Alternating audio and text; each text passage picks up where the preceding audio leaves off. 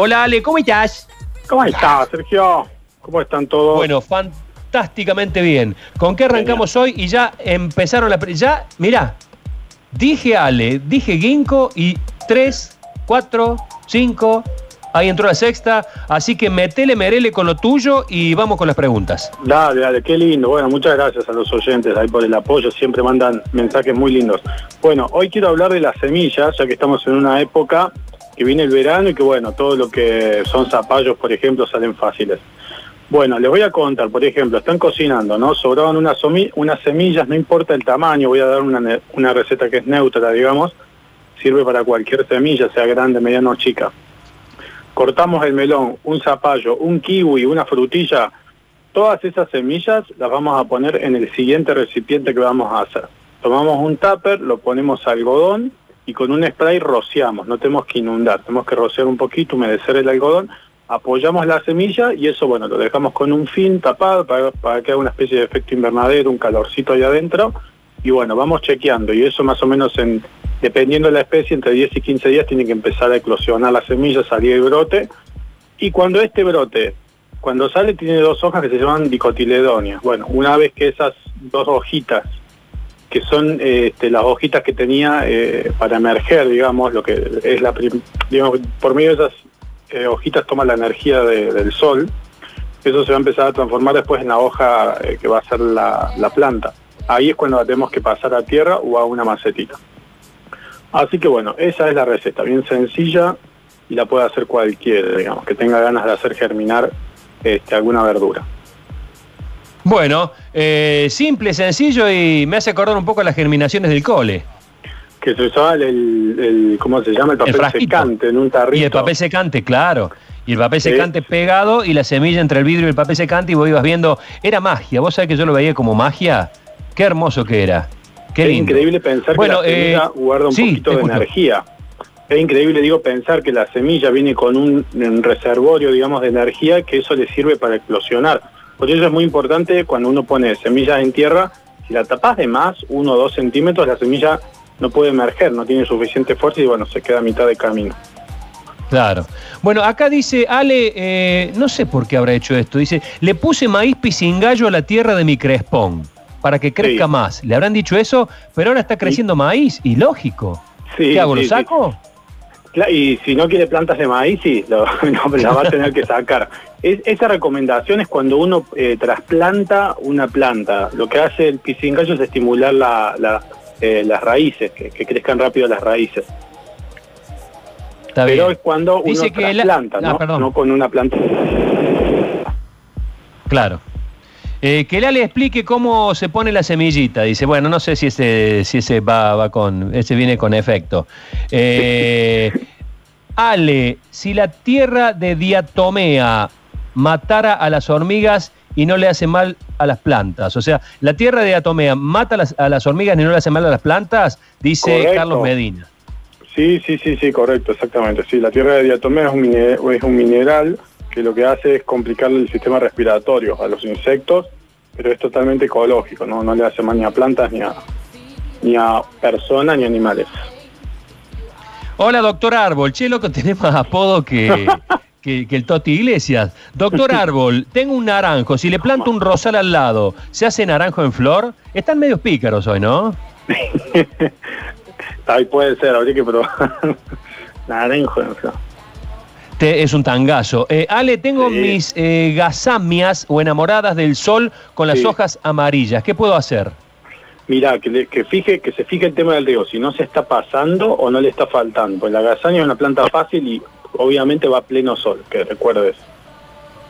Eh, les aclaro entre paréntesis que se está poniendo frío, ¿eh? se nubló acá y se está poniendo bastante frío, no sé ustedes por vuestros barrios chicos, pero acá eh, ha bajado ostensiblemente la temperatura y el cielo se puso recontra gris. ¿eh? También se levantó viento. Eh, ¿Cómo siembro el quinoto? ¿En maceta, Ale, o directamente en la tierra? Si habla de la semilla, acuérdense que toda semilla siempre es recomendable germinar justamente la receta que estamos pasando hoy es el primer paso, hacer que la, que la semilla se abra, que y brote, y después a una maceta muy chiquitita, hablo de una maceta que entre en una mano, y cuando ya tiene eh, formas, o sea, los brotes tienen forma de hoja, ahí recién a la tierra. Sí, esos son los pasos ideales, porque si no, si lo manda directo a la tierra, que sería, se llama siembra directa eso, es difícil que arranque, digamos, tiene sus complicaciones. Eh, anoten el teléfono de Ale 351-369-8047 porque se nos viene la hora de la ronda. Eh, Ale, ¿cómo recupera una palmera que me parece que está enferma? Tiene pocas hojas en las ramas, tiene 12 metros de alto ya, dice. Mirá, lo, lo que puede ser que un bicho le haya comido las hojas, que hay un escarabajo que, que, suele estar, que se fije en la base de la palmera a ver si no hay bichos y que me mande unas fotos a ver qué puede ser. Bueno, mandale fotos al 3513-698047. Dicho sea de paso, ahí todos los compañeros que ya están en los estudios, eh, Luchi, eh, Javier, Nacho, están chochos de la vida porque ven el, el jardín que estaba bastante abandonado, que has sí. estado en la radio, Ale, y lo has dejado como un billar. Sí, sí, igual tuvimos ahí la mano de un colega de, de, Esteban que fue con su gente también, así que entre los dos equipos lo hemos dejado impecable y bueno, ahora estamos ansiosos ah, por, por, poner césped. Ya falta poco, ahí estamos ah, esperando que el jefe... Bueno, ya cuando, vuel cuando volvamos Curtino, entonces eso va a estar para, para hacer un asadito. Tengo el limonero sí. cuatro estaciones, me dan muchos limones y bien jugosos. Lo que no me gusta es que los limones que me da son cáscara muy gruesa. ¿Puedo hacer algo? Sí, mira, no, esa es la especie, es directamente la especie del limón. Eh, igual creo que hay unos secretitos. Decirle que me escriba que le, le voy a, a, pasar una receta. Pues media larga. 3513 698047. Escribile que te da una receta. Uy, qué cantidad de mensajes, loco. Van a tener que llamarlo al Ale porque nos vamos a la ronda, ¿eh? eh hola, sucesos. Una pregunta para el Ale. Los gatos de mis vecinos me han arruinado el patio. Ya he probado con todo lo que me han aconsejado y no puedo correrlos. Me agarraron el patio de baño y lo tengo lleno de pozos. ¿Qué puedo hacer? Dice Sebastián.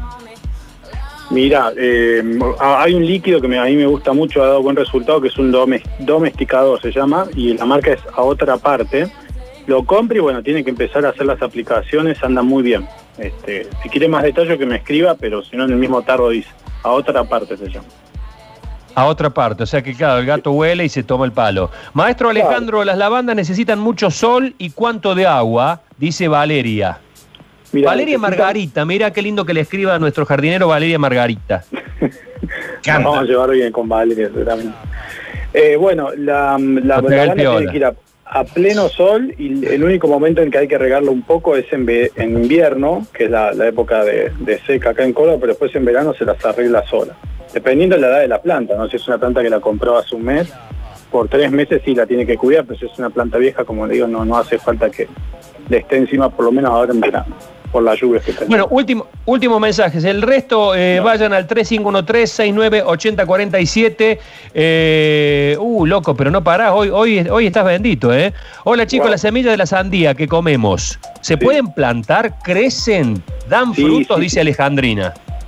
Sí, sí, eh, que siga la receta, esta que pasé, yo la voy a poner en el Instagram, así que agréguenme al Instagram que ahí va a estar la, está la receta de hoy.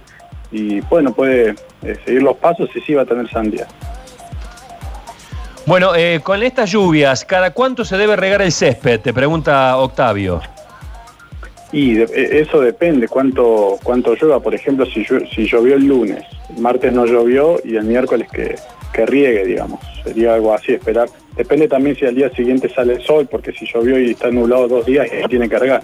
Tiene que salir y chequear. Si está húmedo, no regar. Para no desperdiciar agua, porque nunca va a ahogar un césped. Eso es muy raro que pasa. Eh, ¿Se puede ¿Se puede dejar un tronco y matar el árbol? Me están entrando las raíces a la casa. Necesito sacarlo. ¿Se puede dejar un tronco y matar el árbol? Sí, tiene que ¿Entendés comprar... cuál es la pregunta? Sí, sí, sí. Tiene que, tiene que comprar un arbusticida. Este, o hay uno que, que se llama de marca to, que se llama Tocón. Porque la gente va, compra un herbicida, el herbicida es para césped, herbáceas, pero si quieren matar un árbol tiene que comprar el Tocón y bueno, seguir los pasos, eso lo tienen que vivir con gasoil, tienen que tener cuidado con la manipulación de ese producto. Listo, Ale, son toneladas de mensajes. Escríbanle directamente al Ale, porque hoy no tenemos Dale. tiempo. 3513-698047. Repito, tomen nota porque hay muchísimas preguntas. 3513-698047. Eh, Ale, te despido hoy. Gracias por todo. ¿Y sabes cuándo nos vemos? Ay, pues, de, de, ¿Decís por la radio o por dónde? No, no, yo te pregunto, vos decime cuándo. ¿Sabés cuándo nos vemos? Sí, la semana que viene. Cuando podamos. ¡En vivo! Cuando podamos, entonces. Un abrazo. Cuando podamos.